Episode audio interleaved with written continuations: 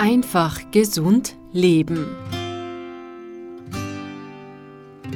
Also wenn in der Früh die Wiese taunass ist, dann hat ja. man Glück gehabt, weil dann ist ja. nämlich die Luftfeuchtigkeit quasi am Boden abgelegt. Und nicht als Wolke in Genau, dann hat man quasi den, den Nebel am Boden liegen als ja. Tau. Und das ist meistens ein Zeichen, dass vielleicht ein relativ stabiler Tag folgen kann.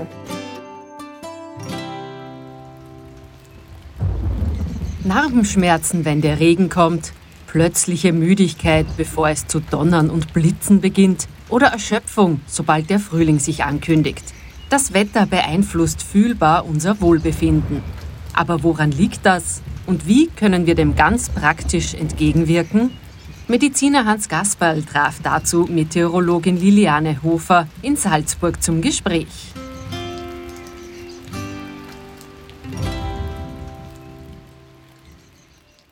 Ja, ich möchte Sie recht herzlich begrüßen zum heutigen Podcast, wo ich wieder hoffe, dass es sehr interessant wird. Wir wollen über Phänomene des Wetters sprechen und wir Menschen sind ein Teil der Natur, genauso wie die Pflanzen und die Tiere. Und in einer bestimmten Weise sind wir alle vom Wetter abhängig. Und die Freude ist, dass ich da in der ZAMG in Salzburg mit der Frau Magister Liliane Hofer ein Gespräch führen kann zu diesem Thema. Denn wir Menschen, wir sind alle Wetterreagierende, wenn man so bezeichnen will. Und wir sind Wetterfühlige unter Umständen oder Wetterempfindliche. Und da sind schon verschiedenste Unterschiede, die wir ansprechen möchten. Aber Liliane, jetzt möchte ich dich fragen, wie kann man eigentlich ein Wetter von vornherein definieren? Das ist das Schwierige. Also das Wetter ist sehr vielfältig und es wirkt ja ständig auf uns. Also es, wir sind dem Wetter ständig ausgeliefert, egal ob wir drinnen oder draußen sind, weil der Luftdruck, der dringt ja zu uns auch innen herein durch. Und ja, wie kann man Wetter definieren? Also das ist wirklich all das, was auf uns einwirkt. Also das Wichtigste, wenn man jetzt aufs Biowetter sich bezieht, ist sicher mal das thermische Milieu, also Temperatur, aber auch Luftfeuchte, weil die Lufttemperatur alleine macht es ja nur nicht aus. Also der Komfortbereich hängt auch sehr viel von der Luftfeuchte ab, auch vom Wind. Also das sind sehr wichtige Größen. Also auch gerade wenn man die Wechselwirkung Mensch und Wetter betrachtet, dann würde ich mal sagen, sind Lufttemperatur, Luftfeuchte und Wind drei sehr wichtige Größen. Auch der Luftdruck natürlich. Also da gibt es auch Studien, dass der Luftdruck Einflüsse hat. Nicht so groß, wie man sich vielleicht glauben möchte. Aber zum Beispiel, wenn jetzt wer Knieprobleme hat und der Luftdruck sinkt, dann kann das schon dazu führen, zeigen Studien, dass das Gelenk mehr anschwillt. Also auch den Luftdruck darf man nicht außer Acht lassen. Aber das wichtigste Wetter für uns, würde ich sagen, ist jetzt wirklich Lufttemperatur, Luftfeuchte und der Wind. Ja, und da haben wir ja eine gewisse Problematik drinnen, dass wir durch unsere Kleidung, durch unsere Behausung von diesen Phänomenen in einer bestimmten Weise abgeschirmt sind und dennoch kommt es zu Informationen an den Körper. Denk mal an die Wetterreaktion von uns Menschen. Wir freuen uns wann vielleicht ein schönes Gewitter kommt, wenn es nicht gefährlich wird. Wir freuen uns über Sonnenschein. Wir freuen uns über Tag und Nacht und wir können uns auch über einen Wind freuen, den wir nutzen können, aber der auch für uns belastend sein kann. Und wenn wir von einem Wind sprechen, wie entsteht eigentlich ein Wind? Wind ist eigentlich, also für mich jetzt relativ einfach erklärt, ich hoffe, es kommt beim Laien auch an, Wind ist eigentlich Druckausgleich. Das heißt, Irgendwo herrscht ein höherer Druck. Man kennt das von im, im Fernsehwetter, sieht man oft diese Luftdruckkarten. Also irgendwo ist der Luftdruck höher, irgendwo ist der Luftdruck tiefer. Und die Natur strebt da immer einen Ausgleich an. Also die will immer, dass die Verhältnisse ausgeglichen sind und deswegen strömt die Luft vom hohen Druck zum tiefen. Also der Wind ist sozusagen die Luftdruckausgleichsströmung. Ja, das ist ein spannendes Kapitel und wenn man dann schaut, der Wind und die Wolken und wir Menschen, die wir mittendrin sind, wo unsere Probleme sind. Also das Reagieren auf das Wetter, das haben wir ja schon kurz angesprochen. Und die Wetterfühligkeit, die ist ja auch ein spannendes Kapitel, denn unser Körper, der möchte auch ausgleichen, genauso wie die Natur. Wir haben in unserem Körper einen Regulationsmechanismus, der bestimmte Druckunterschiede mit der Atmosphäre empfindet und ausgleichen will. Wir haben in unserem Körper bestimmte Sensoren, genauso wie die Meteorologen Sensoren haben, um den Luftdruck zu messen, haben wir in unseren Gefäßen auch bestimmte Sensoren, die den Blutdruck beeinflussen bzw. steuern. Und jetzt ist das Spannende, wann diese Druckunterschiede sind. Wenn wir jetzt mit der Meteorologin reden und vom Biowetter sprechen, wie oft oder wie häufig sind da die Anfragen bzw. die Begehrlichkeiten von Menschen, dass sie was erfahren? Also wir machen ja täglich Biowetterprognosen, wobei man sagen muss, dass diese Biowetterprognosen sehr, sehr allgemein gehalten werden. Also es gibt ein paar sozusagen Gesetzmäßigkeiten, die erwiesen sind, also dass zum Beispiel das nasskalte Wetter den Rheumatikern nicht taugt. Das ist einfach so, weil das einfach die Schmerzempfindlichkeit herabsetzt. Oder eben auch speziell die eher kühlen Temperaturverhältnisse, dass die schlecht sind für Asthmatiker, weil sie die Atemwege dann zusammenkrampfen solche Sachen fassen wir da im Biowetter zusammen, aber da gehen wir dann eher auf die Wetterempfindlichen. Die Wetterfühligen, die sind ein bisschen ein eigenes Kapitel, muss ich sagen, weil das sind so subjektive ja, Erscheinungen. Ja. Also ich würde es nicht kleinreden, aber da muss ich sagen, also da jeden, der sich da bei uns oder bei mir meldet, empfehle ich da wirklich, dass man ein Wettertagebuch führt oder ein Befindenstagebuch. Wenn Beschwerden haben. Genau, Ge genau. Also man hört da schon heraus, dass Wetterfühlige einfach ein Problem mit den Änderungen in der Atmosphäre, in der Temperatur haben und hingegen Wetterempfindliche, die schon Tage vorher eine Vorfühligkeit haben und dann bestimmte Missempfindungen erfahren und Schmerzen erleben. Also Wetterempfindliche, da kann man sagen, dass da immer schon vorher irgendeine Erkrankung im Spiele war oder Unfall im Spiel war. Wir kennen ja die Situation, wo Menschen Narbenschmerzen haben, wo Schmerzen in den Knochen haben. Und wie du schon angesprochen hast, wieder bei der Wetterfühligkeit, wenn es kühl ist, dass die Probleme haben von Seiten der Gelenke unter Umständen. Und bei Rheumatikern ist sicher die Grenze zwischen wetterfühlig und wetterempfindlich gar nicht so einfach. Aber Wetterfühlige, das kann man sagen, die haben keine nachweisbare Erkrankung, die vorhanden ist. Genau, ja, so ist es. Ich meine, da muss man vielleicht auch dazu sagen, wetterreagierend ist ja jeder mit uns alle macht das Wetter was. Also der Mensch ist ja homöothermes Lebewesen, das heißt, die Körpertemperatur ist immer bei 37 Grad. Die Lufttemperatur ändert sich aber jeden Tag und das will der Körper natürlich ausgleichen und das kann er mit einem sehr ausgefeilten Thermoregulationssystem machen. Das heißt, der kann Kältezittern starten, der kann zum Schwitzen anfangen, die Gefäße können sich zusammenziehen, auseinanderdehnen, damit eben die Körpertemperatur da so kalt wird. Und das ist Arbeit, die der Körper verrichtet. Und ein gesunder Mensch, der spürt die Arbeit nicht. Und wenn man aber jetzt besonders sensibel ist oder wenn man jetzt besonders in sich hineinhört, dann kann man diese Arbeit schon spüren, die der Körper da verrichtet sozusagen. Und das sind dann die Wetterfühligen. Und wenn jetzt aber der Organismus schon angeschlagen ist durch eine Krankheit, du hast das eh schon gesagt, durch eine Operation, durch eine Verletzung, dann kostet das natürlich noch mehr Kraft. Und das sind dann die Wetterempfindlichen. Ja, und gerade die Wetterempfindlichen, die können ordentlich leiden, wenn man denkt, dass eine Föhnstimmung kommt. Nicht, dass die dann Kopfschmerzen haben, dass die unter Umständen emotionale Stimmungsschwankungen haben. Also das sind schon Probleme. Und jetzt kann man nicht hergehen und sagen, ja, das lassen wir oder das genießen wir oder darunter leiden wir. Wir kennen wie du schon gesagt hast, in unserem Regulationsgeschehen, wo der Körper immer ausgleichen will, sehr viel den Körper unterstützen. Wenn ich denke, jetzt habe ich ein Einströmen von sehr kalter Luft.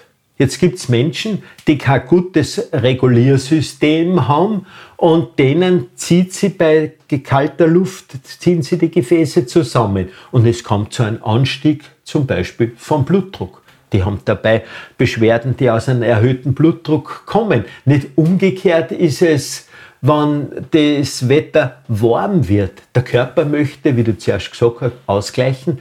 Er möchte abkühlen sozusagen, macht die Gefäße weit, dass er die Kerntemperatur, dass sie nicht hoch wird, nach außen bringt. Und daher kommt es zu einem Abfall des Blutdrucks. Und da sind wir mitten im Wettergeschehen drinnen. Kannst du als Meteorologin irgendwie aus deinen Beobachtungen an Menschen was sagen, wie, wie die die einzelnen Fronten empfinden. Hast du da irgendwelche Rückmeldungen, Erfahrungen? Also den meisten Einfluss haben die Extremer. Also das ist jetzt im Winter, wenn es besonders kalt ist oder auch im Sommer, wenn es recht heiß ist. Oder es muss im Sommer gar nicht die extreme Hitze sein. Es ist meistens die fehlende nächtliche Abkühlung. Also wir Meteorologen sagen dazu Tropennächte, wenn die Temperatur nicht unter 20 Grad abfällt. Und das macht speziell älteren Leuten ein Problem oder Personen mit Herz-Kreislauf-Erkrankungen, weil sich da der Körper einfach in der Nacht nicht erholen kann. Ja, Wenn und da spielt eben die Luftfeuchte ganz besonders hinein, nicht? Genau, die Luftfeuchte, aber eben auch die Temperatur. Also das ist halt unsere Erfahrung, dass wenn es jetzt ein normaler Sommertag, also normal sage ich mal knapp über 30 Grad, was tagsüber aushaltbar wäre, aber wenn es in der Nacht dann einfach so warm bleibt, da ja. merken dann viele, dass sie einfach dann schon ganz anders in den Tag starten, dass da einfach die Energie schnell mal weg ist und dann auch eben diese Energie fällt, dass man diese 30 Grad durch Schwitzen oder so ausgleichen kann. Bei älteren Leuten das Problem ist ja meistens, die haben kein so ein Durstgefühl mehr. Ja. Und das ist dann ein bisschen ein Teufelskreis. Dann wird zu wenig getrunken, dann haut die Schweißproduktion nicht hin, dann ist schwül womöglich auch noch. Ja. Ja, das ist ein Phänomen, das ich als Arzt oder als Notarzt sehr oft im Sommer erlebt habe, dass gerade ältere Menschen, wenn es heiß ist, dass die zu wenig Flüssigkeit aufnehmen und dann manchmal der Verdacht sogar gegeben war, weil sie ein bisschen verwirrt waren, sie haben einen, im Kopf irgendwas oder sie haben einen Schlaganfall. Und wenn man da geschaut hat, dass die Regelmäßigkeit, Flüssigkeit aufgenommen haben, dann hat man gesehen, halt, da gibt es kein so großes Problem. Und nachdem wir ein Teil der Natur sind, müssen wir uns äh, mit diesen Problemen mit der Natur auch verbinden. Nicht, dass wir uns in die Natur begeben, dass wir einfach für unseren Körper was tun, dass wir unser Regulationsgeschehen trainieren. Genau, also speziell für die Wetterfühligen, da sage ich immer wirklich aussehen. Aussehen in die Natur bei Wind und Wetter. Und entsprechend gekleidet. Also das Schlimmste ist, wenn man sagt, naja, heute ist so regnerisch und kalt, da gehe ich nicht aussehen. Das ist genau der falsche Ansatz. So wird man die Wetterfühligkeit nie in den Griff kriegen. Man muss sich dann wirklich mit dem Wetter dann auseinandersetzen und man muss ja da keinen fünf Stunden Tagesmarsch planen. Es reicht ja eine moderate Bewegung an der frischen Luft. Es muss kein Extremsport sein, aber dass man sich einfach mit dem Wetter auseinandersetzt. Wenn man jetzt wetterempfindlich ist, da muss man dann schon ein bisschen mehr aufpassen, weil ein Rheumatiker, den sollte man jetzt nicht bei minus 5 Grad in der Kälte in der Früh ausschicken. Oder ganz gefährlich sind auch die Situationen, wenn es einmal wirklich viel geschnien hat im Winter und dann meint man, man muss jetzt vor dem Frühstück nur den Gehsteig freiräumen. Das sind so die gefährlichen Sachen, weil da geht dann wer untrainierter aussieht, der vielleicht gerade noch im warmen Bett gelegen ist, geht dann in die Köln aussieht, macht dann eine anstrengende, genau, anstrengende, ja. ungewohnte Tätigkeit. Und in der Früh ist er meistens der Blutdruck dann ein bisschen höher und dann kommt das alles zusammen und das ja. sind die Zutaten, die dann wirklich... So ja. ein Herzinfarkt. Für einen das genau. ja, muss ich sagen, nicht nur einmal in meiner ärztlichen, notärztlichen Dienstzeit erlebt habe, dass die in der Früh beim Schneeschaufeln waren und auf einmal sind die kollabiert, sind weg gewesen und haben einen Herzinfarkt gehabt. Also ich konnte da etliche ganz schön problematische Fälle erzählen, die aber Gott sei Dank dann wieder gut ausgegangen sind. Aber wenn man schon und du hast es ja eh schon wieder angedeutet, dieses Training für den Körper, für unsere Gefäße machen, dann muss ich natürlich oder bricht in mir natürlich der Kneiparzt wieder durch, wo ich diese ganzen Wasseranwendungen, ob es kalt sind, ob es warm sind, ob es wechselnd sind, so empfehle, weil man einfach damit die Gefäße trainiert, weil man dadurch dann den Blutdruck reguliert und regelmäßige Saunen bei milden Temperaturen oder wenn wer ein bisschen trainiert ist bei höheren Temperaturen, das bringt was. Aber das hinaus ist einfach das Wichtige und Wesentliche. Genau, das ist wichtig, aber auch wie du sagst, also dieses, dieses Trainieren der Gefäßaktivität, was man eben mit Kneipen macht, das können Wechselduschen sein, wie du gesagt hast, Sauna.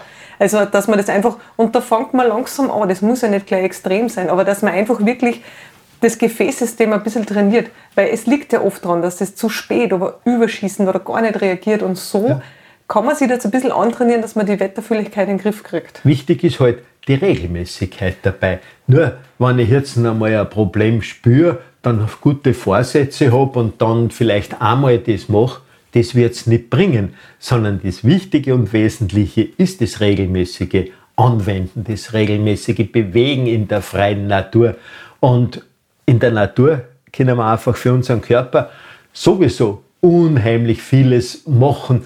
Es sind ja die Temperaturreize, wie es am Morgen sind oder wie es vielleicht am Nachmittag sind, schon ganz unterschiedlich.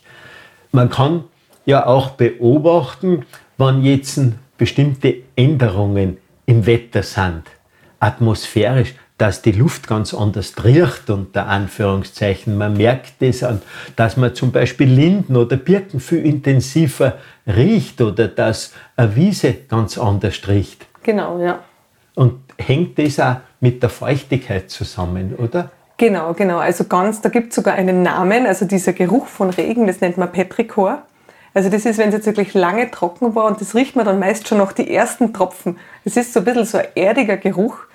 Und bei den Gerüchen muss man wissen, die Nase ist ja sehr nah am limbischen System, wo quasi die Gefühle daheim sind und deswegen verbindet man mit Gerüchen oft Erinnerungen und darum sind Gerüche positiv, zum Teil aber auch negativ abgespeichert, aber so Gerüche in der Natur, jetzt zum Beispiel der Flieder, ist ja. herrlich, oder? Ja, also man sollte wirklich mit allen Sinnen durch die Natur wandern und da tut man sich selbst auch nochmal was Gutes. Als Meteorologin, beziehungsweise wo du Menschen fürs Biowetter berätst, Gibt es da Auffälligkeiten mit der Frühjahrsmüdigkeit? Sind da Leute interessierter am Wettergeschehen oder kannst du da irgendwas beobachten? Also da haben wir hin und wieder Anfragen. Es sind hauptsächlich ältere Menschen und hauptsächlich Frauen witzigerweise. Also die dann wirklich sagen, na, sie beobachten das jetzt, dass sie jetzt eben müder sind als sonst. Und Frühjahrsmüdigkeit ist ein Fakt. Also die ist ja wissenschaftlich relativ gut abgesichert und relativ gut erklärbar. Da spielen nämlich viele Faktoren eigentlich zusammen. Also zum einen sind es, im Frühjahr hat man extreme Änderungen bei den Temperaturen. Also selbst wenn man jetzt Hochdruckeinfluss hat, dann hat man in der Früh Minusgrade und tagsüber gefühlt an die 20 Grad. Also da macht der Körper wirklich von tagsüber einen Tagesgang von, weiß ich nicht, 20, 25 Grad durch. Und das kostet Kraft. Da haben wir eh schon geredet, dieses Thermoregulationssystem, die Gefäße müssen sie weiten, zusammenziehen, das kostet Kraft. Dazu kommt nur, die Tageslänge ändert sich massiv. Also gerade genau, Information, der also Helligkeit. Im März und April kann man sagen, hat man plus 100 Minuten Tageslicht im Monat. Also das ja. sind wirklich markante Änderungen. Und ich merke das an meine Kinder, ehrlich gesagt, ich selbst, ich meine, man geht ja nach der Uhrzeit schlafen und stellt mit dem Wecker auf, aber meine Kinder, wenn es länger hell ist, die bleiben länger wach und die wachen früher auf. Und so ist es eigentlich vorhergesehen. Und da kriegt man dann weniger Schlaf. Die Umstellungen kosten Energie, diese starken Temperaturänderungen und der Mensch macht einen klitzekleinen Winterschlaf. Ja. Also im Winter ist die Körpertemperatur oder die Körperkerntemperatur wieder ein bisschen niedriger gehalten als die 37 Grad. Und im Frühjahr fährt das System wieder hoch und das kostet Kraft. Und das alles zusammen, das macht die Frühjahrsmüdigkeit Ja, und alleinig durch diese Helligkeit gibt es ja in unserem Körper Steuerungsmechanismen. Jeden ist der Begriff Melatonin bekannt, nicht? Und wenn es dunkel wird, dann wird das Melatonin hochgefahren, nicht? Und das ist jetzt über Monate, wird es früher dunkel und dann ist im Frühling auf einmal mehr Helligkeit und da ist dann die Schwierigkeit drinnen, dass manche nicht sie so schnell umstellen können und man muss aber auch feststellen, dass die Frühjahrsmüdigkeit keine Krankheit ist, sondern einfach ein Problem oder eine Folge der Umstellungsmechanismen, wie du sie gerade geschildert hast. Und diese Änderung des Melatonins, dass man dann in der Früh, wenn es heller ist, das Melatonin schon viel früher abgebaut wird und die Menschen mehr Adrenalin, also für unser Nervensystem Botenstoffe steuern, dass wir beweglicher sind. Ich selber bin ein absolut lichtgesteuerter Typ. Also ich wäre mit der Helligkeit in der Früh munter und stehe gern in der Früh auf und kann im Sommer unter Umständen lang auf sein aber im Winter, da spüre ich es auch, da gehe ich viel früher ins Bett, wenn ich kann. Und diese Informationen aus der Natur, die sind einfach so spannend und wir sind ein Teil der Natur. Und wenn wir jetzt die Tipps weitergeben wollen, was die Menschen tun können, das ist schon mal, wie du das angesprochen hast, aber dieses Wettertagebuch, das würde mich noch mal interessieren. Was könntest du da empfehlen solchen Menschen, die wetterempfindlich bzw. wetterfühlig sind? dass man wirklich im Kalender aufschreibt, wann man welche Beschwerden hat. Und es wird wahrscheinlich jeder irgendwo eine Tageszeitung zur Hand haben oder vielleicht mal den Wetterbericht im Fernsehen sehen, wo man diese Wetterkarten sieht. Und da sieht man schön eingezeichnet die Hoch- und Tiefdruckgebiete, aber auch die Frontensysteme, speziell die Kaltfronten, die gern blau eingezeichnet sind, die bringen eben die Umstellung auf kühleres, zum Teil ein nasseres Wetter und das ist unserer Erfahrung noch immer der Knackpunkt. Also wenn sich das Wetter umstellt auf kühlere und nassere Verhältnisse, das macht die meisten Leute zu schaffen. Aber eben nicht alle. Und wenn man dann außerfindet, ah, ich habe immer Kopfweh, wenn die Warmfront zum Beispiel kommt, dann kann man das viel besser abfangen. Dann kann man da länger schlafen oder den Tag ruhiger angehen lassen oder was einem immer auch hilft gegen den Kopfschmerz. Aber wenn man das selbst ausfindet, da ist einem schon viel geholfen. Weil man muss sich vorstellen, das System Mensch ist so komplex und das System Wetter aber ebenso. Und dass man da wirklich dann die richtigen Zusammenhänge ausfindet, da ist man eigentlich fast selber gefragt oder da kann man selbst so viel tun und dann herausfinden, was tut mir gut. Tut es mir dann gut, wenn ich an dem Tag autogenes Training mache oder am Tag vorher oder Yoga oder nur spazieren gehe oder tut es mir gut, wenn ich da ein bisschen faste, was ja auch zum Teil sehr wertvoll ist, wenn man da einfach quasi dem Körper mehr, mehr Ressourcen lässt für die Umstellungsprozesse und dann nicht so sehr das Verdauungssystem da quasi Energie abgrabt. Also es gibt so viele Möglichkeiten, die man da machen kann und könnte. Und wenn es jetzt keine krankhaften Sachen sind, als wenn man jetzt nicht gerade einen Herzinfarkt gehabt hat und aufs Wetter reagiert oder eben Rheumatiker ist. Also wenn es jetzt wirklich unter Anführungszeichen nur, kann auch sehr belastend sein, die Wetterfühligkeit, aber wenn es jetzt um Wetterfühligkeitsprobleme geht, da kann man wirklich selber sehr viel machen mit so einem Wettertagebuch und sehr viel erreichen und sehr viel über sich selbst und über das Wetter erfahren. Also das äh, Ganze ist ein Spiel der Sinne, kann man es unter Umständen auch anschauen diese Änderungen des Lichts, der Tag- und Nachtrhythmus, dass wir den vielleicht leben, dass wir nicht einfach kämpfen gegen unseren Biorhythmus, wenn man es so betrachten will, dass wir schauen, wie reagiere ich bei der Temperatur oder was bringen mir in der Natur Gerüche was. Es kann ja ein wunderbarer Spaziergang durch den Wald so was Erholsames sein. Und wenn ich das regelmäßig mache, unter Umständen, dass diese Wetter Fühligkeit sie reduziert. Mhm. Aber zum ähm, das, oder das Wetter oder die Natur mit allen Sinnen erleben, ist vielleicht auch noch der Zusatz ganz interessant. Man sollte nicht immer gleich die Sonnenbrühen aufsetzen. Also gerade, ich meine, zur Mittagszeit natürlich, da ist es kein Thema, das ist nicht gut für die Augen. Aber am Vormittag, wenn jetzt die Sonne noch nicht so stark ist, das hat so eine andere Wirkung auf, auf unser Gehirn, wenn das Licht wirklich nicht so abgefiltert wird. Und die Sonnenbrille ist ein stylisches Accessoire, ich gebe es zu aber wirklich erst dann, wenn es notwendig ist, weil man vertut sich so viel, gerade in Bezug auf Melatoninspiegel, ja. wenn da wirklich das reine Sonnenlicht auf unser Auge treffen kann, wo es noch nicht wehtut, wo es nicht gefährlich ist, natürlich, ja. aber da sollte man es dann wirklich wirken lassen. Ja, na, das Melatonin. Du hast ja schon zuerst einmal gesagt, dass wir so einen kleinen Winterschlaf machen. Nicht? Und das ist ja das der Botenstoff für einen Winterschlaf eigentlich oder für eine Erholung. Und das ganz Interessante dabei ist ja, wenn man diese Helligkeit, das Melatonin an den Körper herankommen lässt. Jede Zelle unseres Lebens ist ja eigentlich, seit es Leben gibt, einen Tag- und Nachtrhythmus unterstellt uns Melatonin ist ein Schutzmechanismus, das den oxidativen Stress reduziert und im Prinzip wenn wir Rhythmen des Tages leben und wir gehen auf die Nacht Melatonin gesteuert ins Bett, dann stehen wir ja grob gesagt in der Früh ein Eizel jünger auf, als wir auf die Nacht gegangen sind. Ja, natürlich. Und da kommt ja das, was wir vorher schon kurz angesprochen haben, die Regelmäßigkeit wäre auch so wichtig, dass man jetzt nicht heute um 10 ins Bett geht und am nächsten Tag um 1, sondern dass man einfach schaut, dass man wirklich eine Regelmäßigkeit einbringt. Weil das kostet den Körper auch wieder Kraft, wenn auf einmal der Wecker um fünf in der Früh leid und am nächsten Tag schlaft man bis neun. Das kann sich nicht jeder leisten. Jeder hat berufliche Verpflichtungen oder private Verpflichtungen, einen Schichtdienst womöglich. Aber das Beste, wo man auch dem Körper am meisten helfen kann, ist, wenn man eine gewisse Regelmäßigkeit lebt. Ja, einen Rhythmus, einen Biorhythmus, den wir leben und der bringt in der Gesamtheit unserer Botenstoffe, unserer Hormone äh, Information. Und das ist ja unser Anliegen, dass wir uns wohlfühlen. Wenn wir pausenlos unter Druck sind, ist es auch nicht angenehm. Und wenn es drei Wochen nur prallen Sonnenschein gibt, hat man ja auch mal das Bedürfnis, dass wieder mal eine Wolke kommt oder vielleicht ein erquickender Regen. Na, absolut. Also ich bin ja froh, dass wir in geografische Breiten wohnen, wo es vier Jahreszeiten gibt. Weil ich finde, es gibt da einfach vom, wie soll man sagen, von der Ästhetik so viel her. Jetzt hat man die ganzen Bäume, die blühen und dann im Sommer, wenn alles sattgrün ist, im Herbst, wenn sie die Blätter verfärben. Also da sind wir wieder bei den fünf Sinne und dass man einfach das bewusst wirken lassen soll, die Natur und das Wetter. Und dann kommt man vielleicht besser damit klar. Dann findet man vielleicht das gar nicht so schlimm, wenn einmal so ein grauer November-Nebeltag ist, wenn man mal schaut, wie dann die Nebeltropfen im Spinnennetz hängen bleiben. Also wenn man einfach mit einer wohlwollenden Grundstimmung ans Wetter angeht. Du hast gerade gesagt, Spinnennetz. Tiere können ja auch Wetteranzeiger sein. Die hat man da tatsächlich früher, man hat ja nicht Radionachrichten gehabt, Meteorologen gehabt, die uns informiert haben.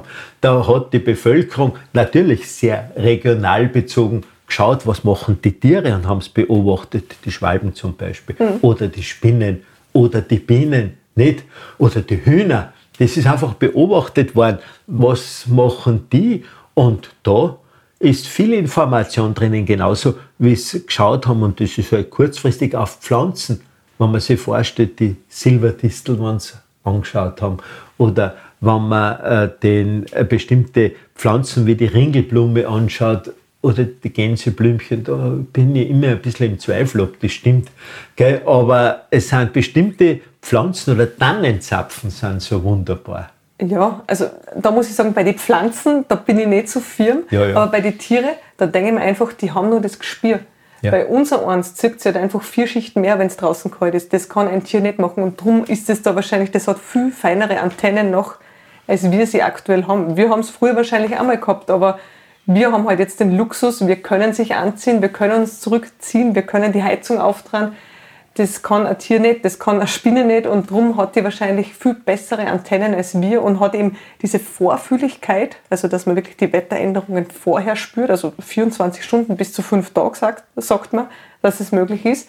Und das haben die Tiere wahrscheinlich nur viel besser im Gespür, als wir das heutzutage haben.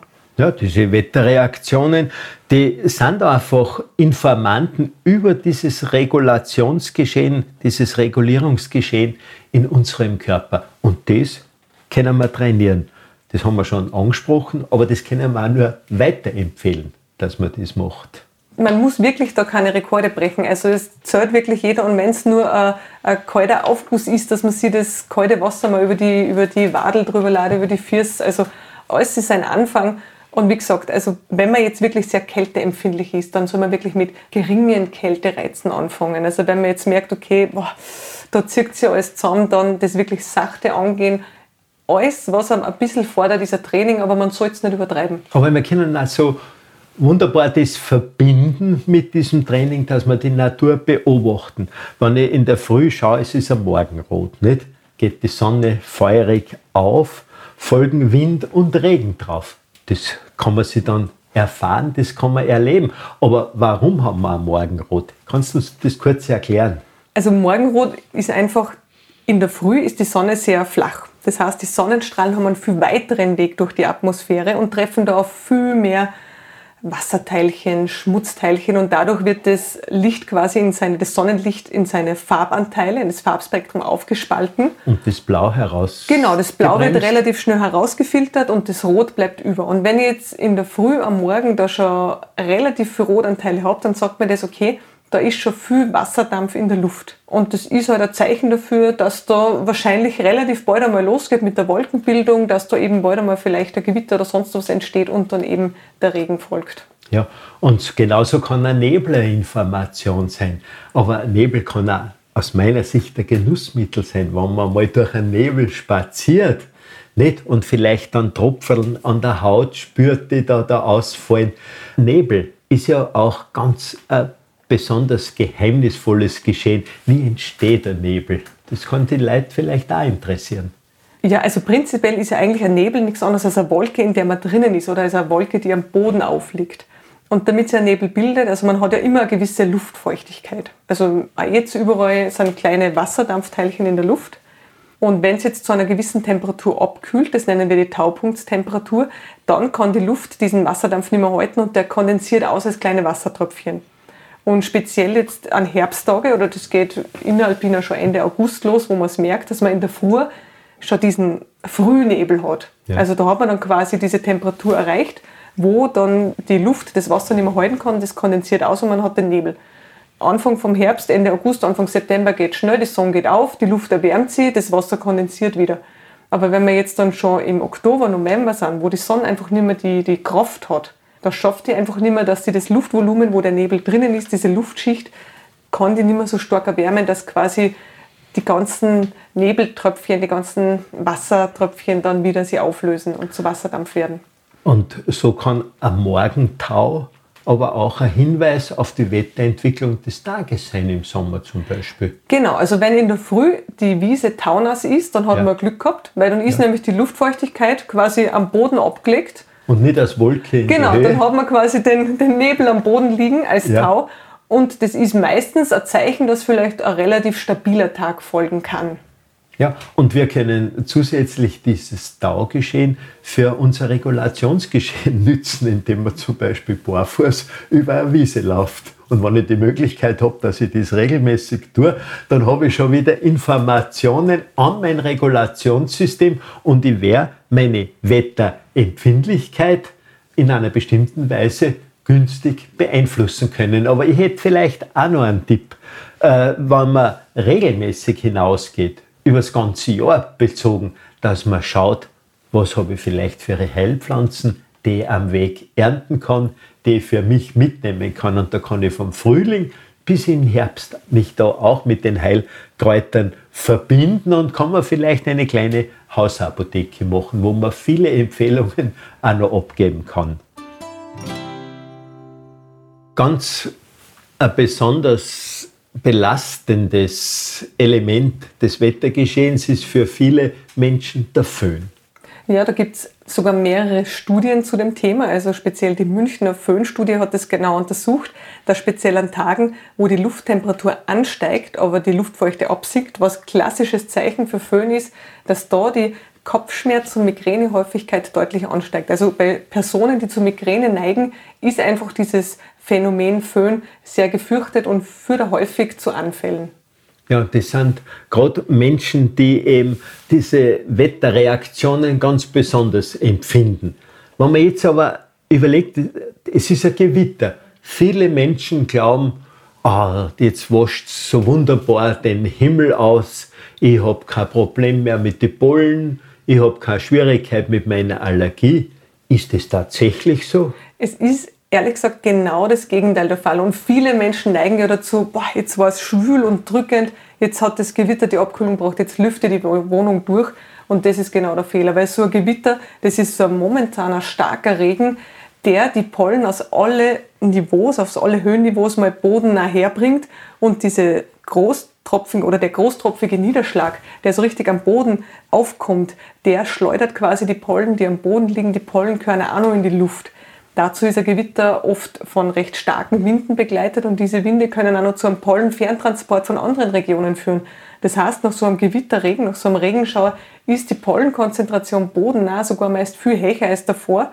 Und Asthmatiker kennen es vielleicht, dass sie im Sommer meistens so ungefähr ja, ein paar Stunden bis sechs Stunden nach dem Gewitterregen die größten Probleme haben mit einer Allergie, dass da Asthmaanfälle vermehrt gibt. Also da kann man wirklich den Tipp geben, es ist verlockend, die Luft riecht rein, der Regen fühlt sich ja wirklich reinigend an, aber wirklich da nicht lüften und wenn man ein Problem hat mit Allergien, mit Asthma, da eher wirklich herinnen bleiben. Also da tut man sich keinen Gefallen, so verlockend es ist, weil es endlich kühler ist, angenehmer, aber die Pollenkonzentration, die ist wieder erwartend deutlich höher nach Gewittern. Da macht es eigentlich gedanklich auch Sinn, dass man nicht unbedingt die Bettwäsche unmittelbar nach dem Gewitter zum Lüften hinausgibt. Genau, genau. Also das ist sowieso so ein Thema. Also wenn man gerade zur Zeit schaut, was auf die Autos Pollenstaub abgelagert ist. Also ob man sich da als Allergiker so den gefallen tut, überhaupt die Bettwäsche aussieht zum Hänger in so ja, pollenstarke Jahreszeiten wie aktuell, ist sowieso dahingestellt. Aber schlimmstenfalls, also das Schlechteste ist wirklich, dass man das nach dem Gewitter machen kann, ja. Ja, siehst du, da sind immer wieder Sachen, wo man gedanklich oft ein bisschen fehlgesteuert ist. Und darum ist es so schön, wenn man so herrliche Informationen von dir kriegt, wo man hinschauen können, halt, da gibt es eine Wirkung und da gibt es wie überall eine Nebenwirkung.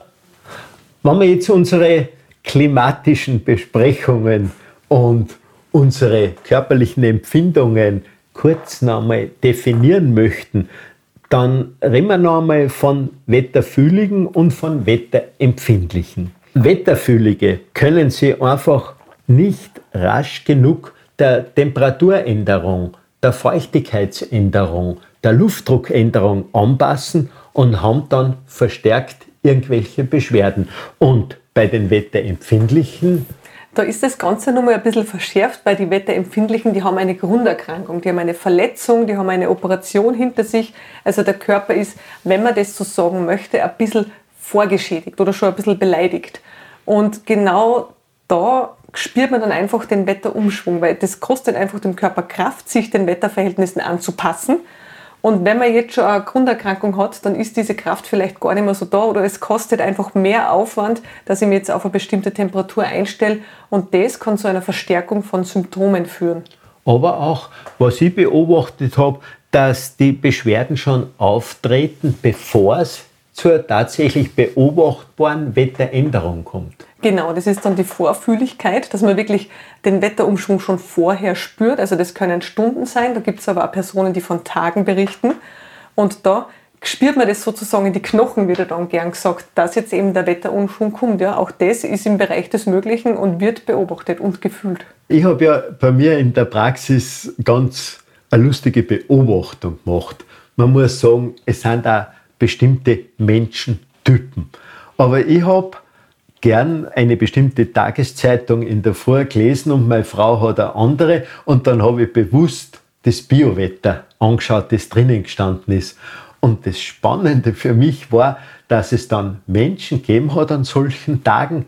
Bestimmte Typen habe ich schon kennt, wann die kommen und da habe ich dezidiert gefragt, wer geht's heute und so weiter.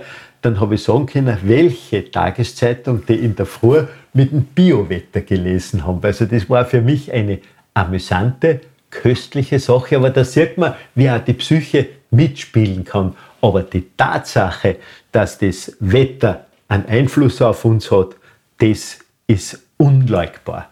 Das ist unbestritten. Also ich glaube, es merkt selbst jeder, dass wenn man in der Früh aufsteht und man sieht, es scheint die Sonne, es ist ein schöner Tag, dann startet wahrscheinlich jeder beschwingter in den Tag, als wenn man aufsteht und es ist grau und regnerisch draußen, oder? Und auch das ist Biowetter, auch das ist der Einfluss des Wetters auf uns. Wir alle haben unsere Berufe. Du bist Meteorologin und ich bin Mediziner und jeder hat so seine Erfahrungen. Wo ist die Freude an deinem Beruf?